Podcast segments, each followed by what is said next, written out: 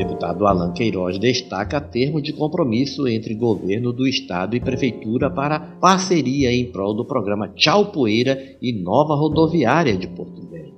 O deputado estadual Alan Queiroz, do PSDB, na sessão da Assembleia Legislativa nesta terça-feira, usou a tribuna para registrar a visita do ministro da Saúde, Marcelo Queiroga, a Porto Velho na última quinta-feira o parlamentar comentou que, na oportunidade, o ministro lembrou das demandas levadas até ele pelos deputados de Rondônia em relação ao número de vacinas encaminhadas ao Estado. Abre aspas.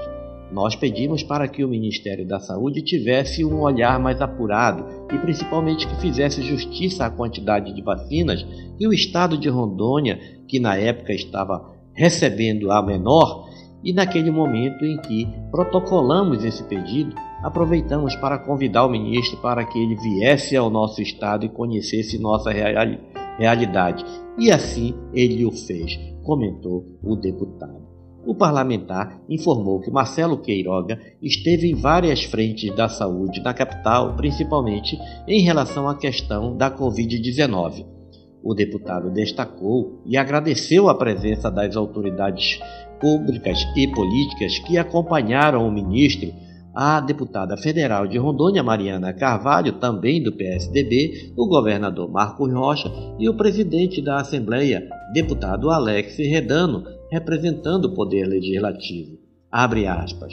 Outro ponto que nos deixou muito satisfeito foi o anúncio de vários outros investimentos em nosso estado, em especial o reinício da obra do Complexo Materno Infantil, que é uma bandeira e uma defesa da nossa deputada federal Mariana Carvalho e onde estivemos para acompanhar a retomada da construção, destacou o parlamentar Ainda de acordo com o deputado, outra boa notícia foi a oportunidade de diálogo entre o governador Marcos Rocha e o prefeito de Porto Velho, Dr. Hildon Chaves, do PSDB, para tratarem de questões sobre o programa Tchau Poeira e a construção da nova rodoviária de Porto Velho. E por meio desse diálogo, ficou marcada uma audiência entre as duas autoridades para já firmarem um, um termo de compromisso de parceria entre o governo e a Prefeitura de Porto Velho, concluiu Alan Queiroz. Este é mais um podcast do site newsrondônia.com.